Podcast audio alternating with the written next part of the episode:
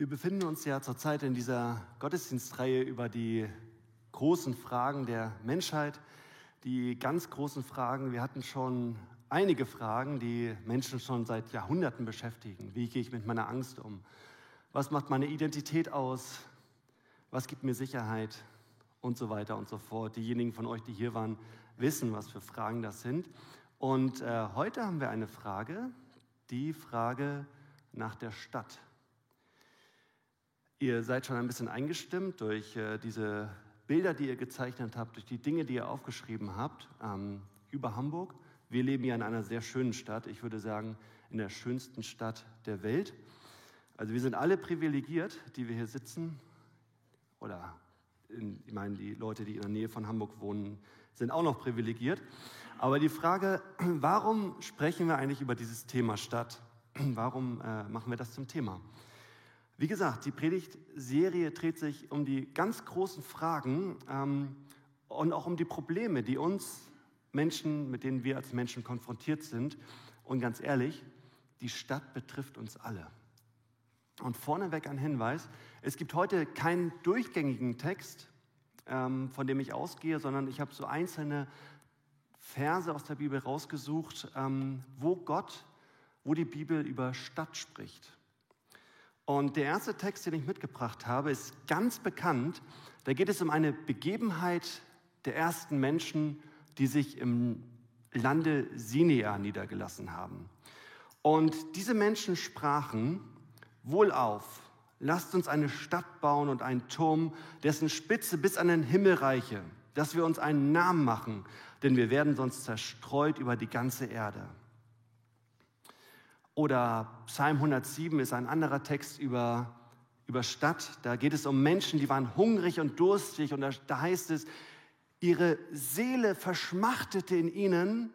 Da schrien sie zum Herrn in ihrer Not und er rettete sie aus ihren Ängsten und führte sie auf den rechten Weg, dass sie zu einer Stadt gelangten, in der sie wohnen konnten. Oder in Sprüche 11, Vers 11 lesen wir, durch den Segen der Aufrechten steigt eine Stadt auf, aber durch den Mund der Frevler wird sie niedergerissen. Oder ganz bekannt, wir haben es eben schon gehört, in Jeremia 29, da spricht Gott zu den Israeliten, die aus ihrer Heimat, aus ihrer so geliebten Heimat fortgerissen wurden und sich wiederfinden in dieser heidnischen Stadt im Exil in Babylon. Gott kommt auf diese Menschen zu und sagt, baut Häuser und wohnt darin, pflanzt Gärten und esst ihre Früchte, suchet der Stadt Bestes, dahin ich euch weggeführt habe, und betet für sie zum Herrn, denn wenn es ihr wohl geht, so geht es auch euch wohl.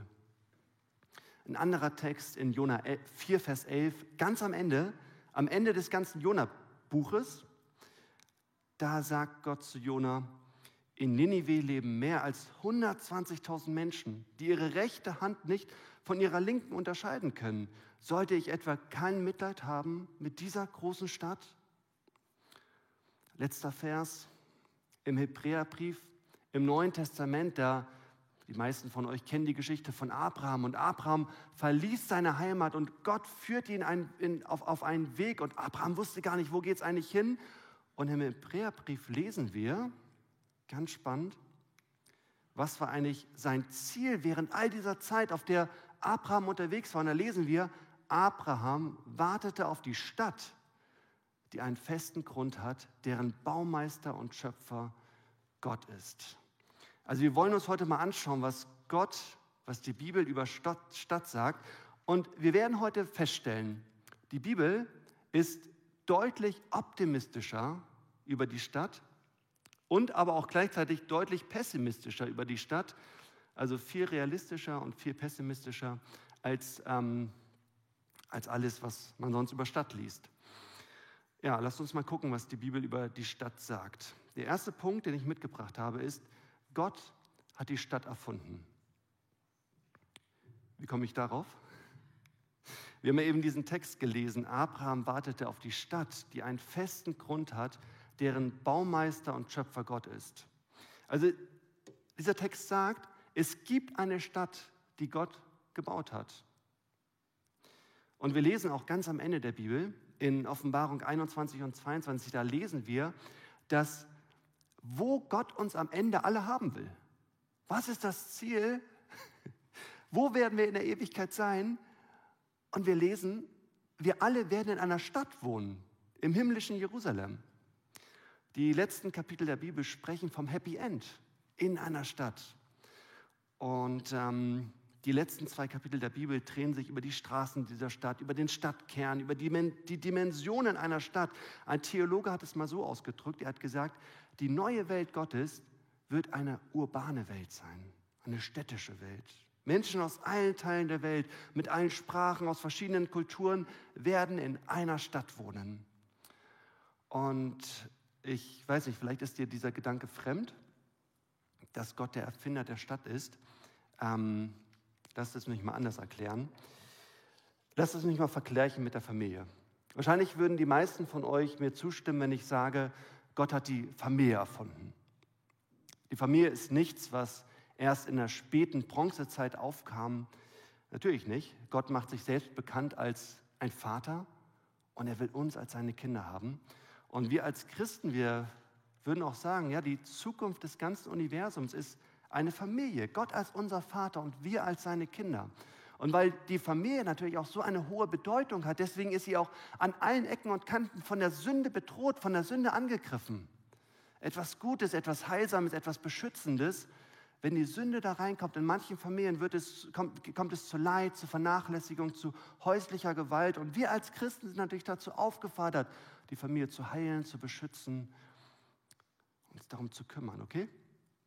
Gott ist ein Vater und die Zukunft des ganzen Universums ist eine Familie. Aber genau dasselbe ist wahr über die Stadt. Gott hat sich die Stadt ausgedacht. Gott ist nicht nur ein Vater, sondern genauso ist er ein Baumeister, ein Architekt, ein Stadtplaner.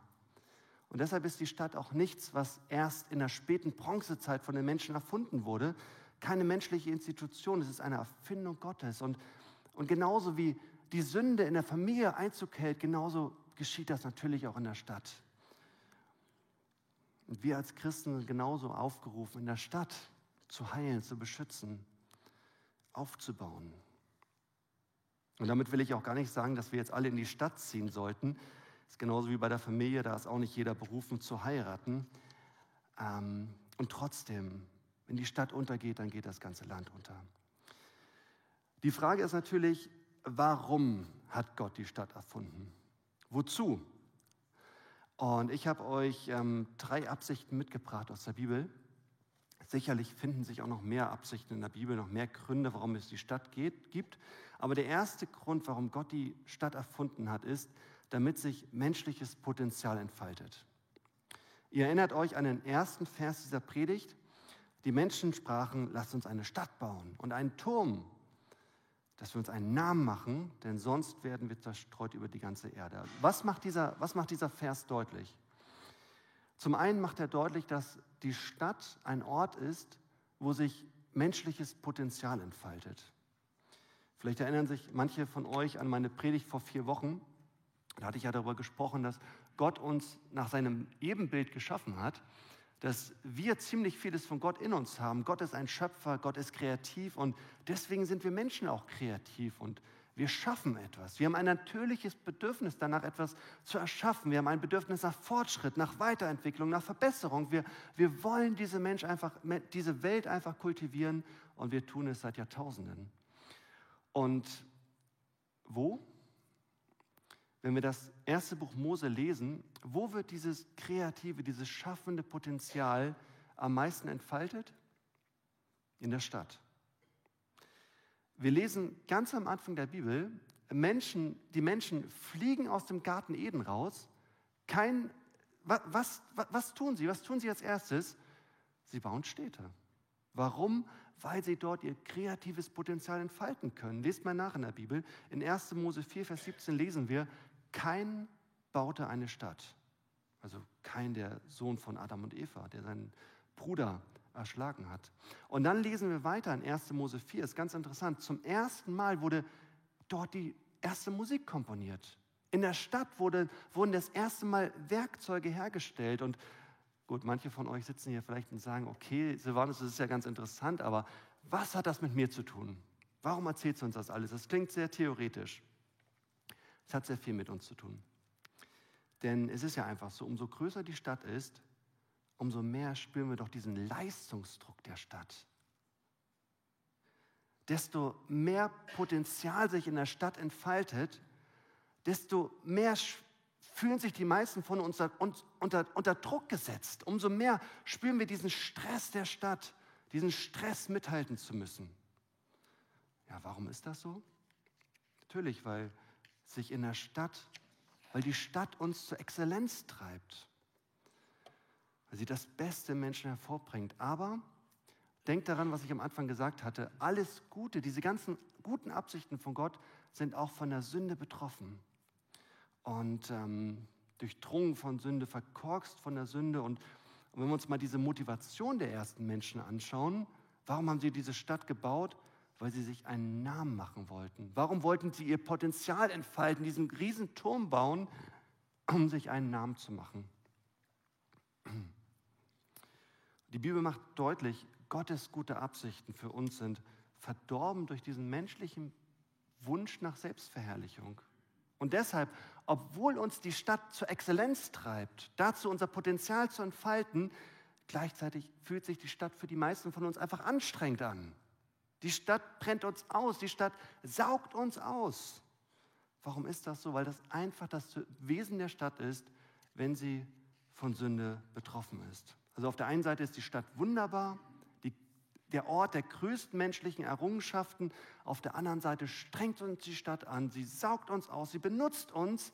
Ach, die Stadt, so wunderbar, so furchtbar. Ich komme mal zur zweiten Absicht. Gott hat die Stadt erfunden als einen Ort des Schutzes. Das ist ganz interessant. Im Hebräischen, die ganzen Begriffe für Stadt, die heißen übersetzt ein geschlossener Ort. Also Städte waren generell sichere Orte. Auch in einem Text in 1. Mose 11 beim Turmbau zu Babel, da sagen ja diese Menschen, lasst uns eine Stadt bauen, damit wir nicht zerstreut werden. Wenn Menschen zerstreut sind, dann sind sie angreifbar. Wenn sie sich zusammentun, dann sind sie stark.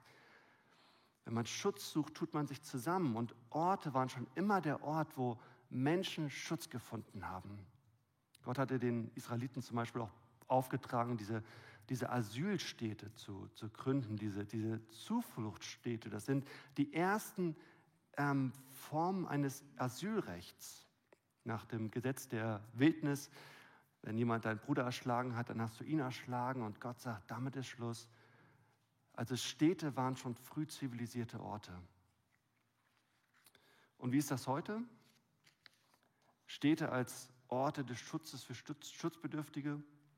Ich würde sagen, heute ist es noch sehr ähnlich. Städte sind auch heutzutage noch, noch Orte der Barmherzigkeit. Orte für Menschen, wo sie hinkommen können, um, um Schutz zu suchen. Na klar, eine junge mittelständische Familie kann auch ganz gut auf dem Land wohnen. Ich war gestern beim Umzug von Freunden von mir und ähm, ja, die sind äh, nach Rheinfeld gezogen, kann man gar nicht als Stadt bezeichnen. Also sie haben Hamburg verlassen, weil sie gesagt haben, das ist nichts mehr für uns. Aber denkt mal an Menschen, die aus anderen Ländern kommen. Stellt euch vor, ein, eine Person, die direkt aus Vietnam hierher kommt und irgendwo in Niedersachsen auf dem Land wohnt. Wie schwer muss das für diese Person sein? Aber wenn diese Person nach Ham, nach, nach, in eine Stadt kommt, da findet sie Leute, die so ähnlich sind wie sie und kann erstmal andocken. Oder ein anderes Beispiel, stell dir vor, du wärst obdachlos und würdest irgendwo in Niedersachsen auf dem Dorf versuchen zu überleben. Ihr könnt euch gar nicht vorstellen, wie schwer das für solche Personen ist. Und trotzdem, unter dem Einfluss der Sünde sind diese Orte der Barmherzigkeit, diese Orte des Schutzes teilweise zu, zu Orten der Gewalt geworden. Manche Stadtteile sind keine sicheren Orte, sondern unsichere Orte. Ich war im Mai in Athen und da ist mir das deutlich vor Augen gestanden. Also die Stadt so wunderbar und doch so furchtbar. Dritter Punkt. Gott hat die Stadt erfunden, um spirituelle Suche zu fördern. Dieser, dieser Turm zu Babel, da in 1. Mose 11, was für ein Turm war das eigentlich? Oder lass es mich mal anders erklären. Alle antiken Städte wurden um ein Heiligtum herum errichtet. Wenn wir uns mal die alten antiken Städte anschauen oder die Aufzeichnungen darüber, die Städte wurden immer um ein höchstes Gebäude herum errichtet. Und dieses höchste Gebäude war immer der Tempel eines Gottes, der in der ganzen Stadt verehrt wurde. Also denkt mal zum Beispiel an Athen, an die Hierapolis oder an den einstigen Marduk-Tempel in Babylon oder die Pyramiden in Kairo könnte man auch dazu rechnen. Also Städte waren immer Orte, wo die Menschen hingingen und wo sie konfrontiert waren mit der Verherrlichung dieses Gottes. Also sie konnten gar nicht anders, sie konnten es gar nicht ignorieren. Und das heißt, Menschen sind in die Städte gekommen und, und wurden ganz automatisch innerlich aufgewühlt. Die Städte haben so eine spirituelle Suche in den Menschen hervorgerufen. Und wie ist das heutzutage? Im Grunde genommen hat sich da auch nichts verändert. Die höchsten Gebäude einer Stadt sind immer noch die Gebäude für das, was in den Städten tatsächlich verehrt wird. Denken wir mal an Frankfurt, die Tempel des Geldes. In Hamburg sind das vielleicht die Gebäude der Medien, in anderen Städten sind das die Tempel der Macht. Das höchste Gebäude zeigt doch immer, was den Menschen wirklich wichtig ist. Ursprünglich hatte Gott die Städte erfunden als Orte, wo wir ihm begegnen können. In Jerusalem hat er den Tempel als höchstes Gebäude in Auftrag gegeben. Menschen kamen dahin, um Gott zu begegnen. Sie pilgerten nach Jerusalem. Oder nochmal von einer anderen Perspektive, die Historiker des ersten Jahrhunderts haben herausgefunden, dass die ersten Missionare niemals in den ländlichen Gegenden missioniert haben, sondern nur in den Städten. Denkt an Paulus, der ist nur in die Städte gegangen, um dort das Evangelium zu, zu, zu verbreiten. Warum? Weil Städte einfach dieses Wesen haben. Sie, sie erzeugen, sie erzwingen so ein geistliches Suchen in uns. Die Menschen in den Städten sind einfach offener für neue geistliche Ideen und trotzdem, diese guten Absichten von Gottes sind durch die Sünde ins Gegenteil verkehrt worden. Menschen kommen in die Stadt, Menschen, die woanders zufrieden waren und plötzlich finden sie sich so vielen neuen Eindrücken ausgesetzt. Sie werden rastlos, orientierungslos. Sie finden sich mit so vielen verwirrenden Eindrücken konfrontiert. Das ist einfach auch das Wesen der Stadt. Auf der einen Seite schafft die Stadt so eine Offenheit in den Menschen, auf der anderen Seite finden sie hier mehr verkorkste Weltanschauungen als sonst wo auf der Welt. Ach, die Stadt, so wunderbar, doch so furchtbar. Okay, ich komme zum dritten Punkt. Wenn Gott die Stadt erfunden hat und wenn Gott so viele wunderbare Absichten für die Stadt hat, ich hoffe, es ist bisher klar geworden, Gott sendet uns in die Städte, weil ihm die Städte echt wichtig sind. Was ist unsere Aufgabe in der Stadt? Was will Gott von uns, dass wir es tun in der Stadt? Und ich habe euch mal drei Dinge mitgebracht, die ich nochmal ganz kurz erwähnen will. Gott sendet uns in die Städte, zum einen, um die Stadt zu lieben. Ich komme nochmal auf Jona zu sprechen. Als Jona berufen wurde, nach Ninive zu gehen, da hatte er einen, einen Auftrag von Gott. Er hat den Auftrag gehabt, geh in die Stadt und verkündige der Stadt meine Botschaft. Das heißt, er tat seinen Dienst, aber, wir kennen die Geschichte, die Menschen waren ihm ziemlich egal. Und am Ende der Jona-Geschichte sagt Gott dann zu Jona, Jona, ich werde diese Stadt nicht vernichten. Und wie reagiert Jona? Jona wird richtig zornig, weil Jona die Menschen nicht liebte, sondern er hasste die Menschen. Die waren alle so anders als er. Das ist übrigens auch ein Grund, warum manche Menschen die Stadt nicht lieben, weil wir da so viele Menschen um uns herum sehen, die nicht so sind wie man selbst. Wenn du in der Öffentlichkeit stehst und du schaust um dich herum und alle sehen so aus wie du, dann bist du auf jeden Fall nicht in der Stadt. Und Gott kommt zu Jona und sagt, schau dir Ninive an. In Ninive leben mehr als 120.000 Menschen, die ihre rechte Hand nicht von ihrer linken unterscheiden können. Sollte ich etwa kein Mitleid haben mit dieser großen Stadt? In der Luther-Übersetzung sagt Gott das noch ein bisschen drastischer. Er sagt, und mich sollte nicht jammern. Also Gott jammert so richtig. Gott sagt zu Jona, Jona, ich habe Mitleid mit so einer großen Anzahl an Menschen. Und wenn wir in der Stadt sind und so viele Menschen um uns herum sehen, steigt dann auch diese, dieses Mitleid in uns auf. Ist da auch dieses Mitgefühl? Wisst ihr, Gott hat Jona deutlich gemacht, Jona, ich habe dich aufgrund von Gnade errettet. Jona, vor ein paar Tagen noch warst du in dem Bauch dieses, dieses Fisches. Ich habe dich aus Gnade da rausgeholt. Und jetzt, Jona, deine Einstellung zu dieser Stadt Ninive, das ist ein Indiz dafür, ob du das verstanden hast, dass du aufgrund von Gnade errettet bist, dass du ein Sünder bist, gerettet aufgrund von Gnade.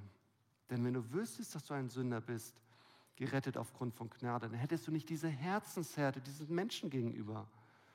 Dann hättest du nicht diese Selbstgefälligkeit, die du an den Tag legst.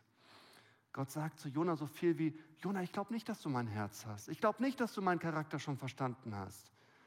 Denn dann würdest du diese Stadt ansehen und du würdest sie lieben, anstatt sie zu hassen. 120.000 Menschen. So als Gott sagen würde, je mehr Menschen, desto größer mein, mein, mein Mitgefühl. Gott weist Jona geradezu zurecht, denn, denn Jona, natürlich hat er gepredigt, aber er liebte die Stadt nicht und das war einfach nicht genug. Ein Theologe hat mal gesagt, eine ländliche Gegend besitzt mehr Bäume als Menschen, eine städtische Gegend besitzt mehr Menschen als Bäume. Und weil Gott Menschen mehr liebt als Bäume, deswegen liebt er die Stadt mehr als das Land. Wenn Gott die Stadt sieht, dann empfindet er Liebe, dann, wenn er die Vielfalt der Menschen sieht, wenn er auch ihre Verlorenheit sieht. Und damit komme ich zum zweiten Punkt. Die, zum zweiten, auf, zum, zu der zweiten Aufgabe, die, die Gott uns gibt. Gott sendet uns nämlich in die Stadt, um genau das zu tun, was Jona natürlich auch gemacht hat. Er sendet uns in die Stadt, um der Stadt zu verkündigen. Ähm, wisst ihr, warum Paulus und andere Missionare dazu in der Lage waren, das ganze römische Reich auf den Kopf zu stellen? Es war ja ein, ein Weltreich. Und die Historiker haben herausgefunden, dass am Ende des dritten Jahrhunderts fast alle urbanen Zentren, also alle großen Städte, waren christlich. Wie haben die das geschafft? Und die ländlichen Gegenden waren alle immer noch heidnisch. Die Städte sind die Orte, wo Medien, Bildung, Gelehrsamkeit, Wissenschaft und Kunst und Wirtschaft gegründet sind. Die Prä Städte prägen unsere Gesellschaft und deshalb ist es einfach so, wenn wir die ländlichen Gegenden außer Acht lassen, dann ähm, ja, dann ist das nicht so wichtig. Aber wenn wir die Städte nicht äh, außer Acht lassen, dann verlieren wir das ganze Land. Deshalb gibt es einfach keinen besseren Ort, um das Evangelium zu verkündigen, als in der Stadt. Der dritte, die dritte Aufgabe, die Gott uns gibt, ähm, der Stadt zu dienen, darum ging es eben schon in Jeremia 29, ganz stark in dem Zusammenhang, ähm, die Menschen sind vertrieben nach Babylon und was sagt er zu diesen Menschen? Er sagt, Suche der Stadt Bestes. Werdet ein Teil dieser Stadt. Identifiziert euch mit der Stadt. Sorgt dafür, dass es der Stadt gut geht. Stellt euch nicht nur auf die Straßen und verteilt Traktate, sondern setzt euch ein, packt praktisch mit an. Setzt euch ein für sichere Straßen, für moderne Krankenhäuser, für schöne Bauwerke, für exzellente Schulen. Die meisten von uns machen das durch ihre Berufe. Denn wenn es der Stadt gut geht, wird es auch euch gut gehen.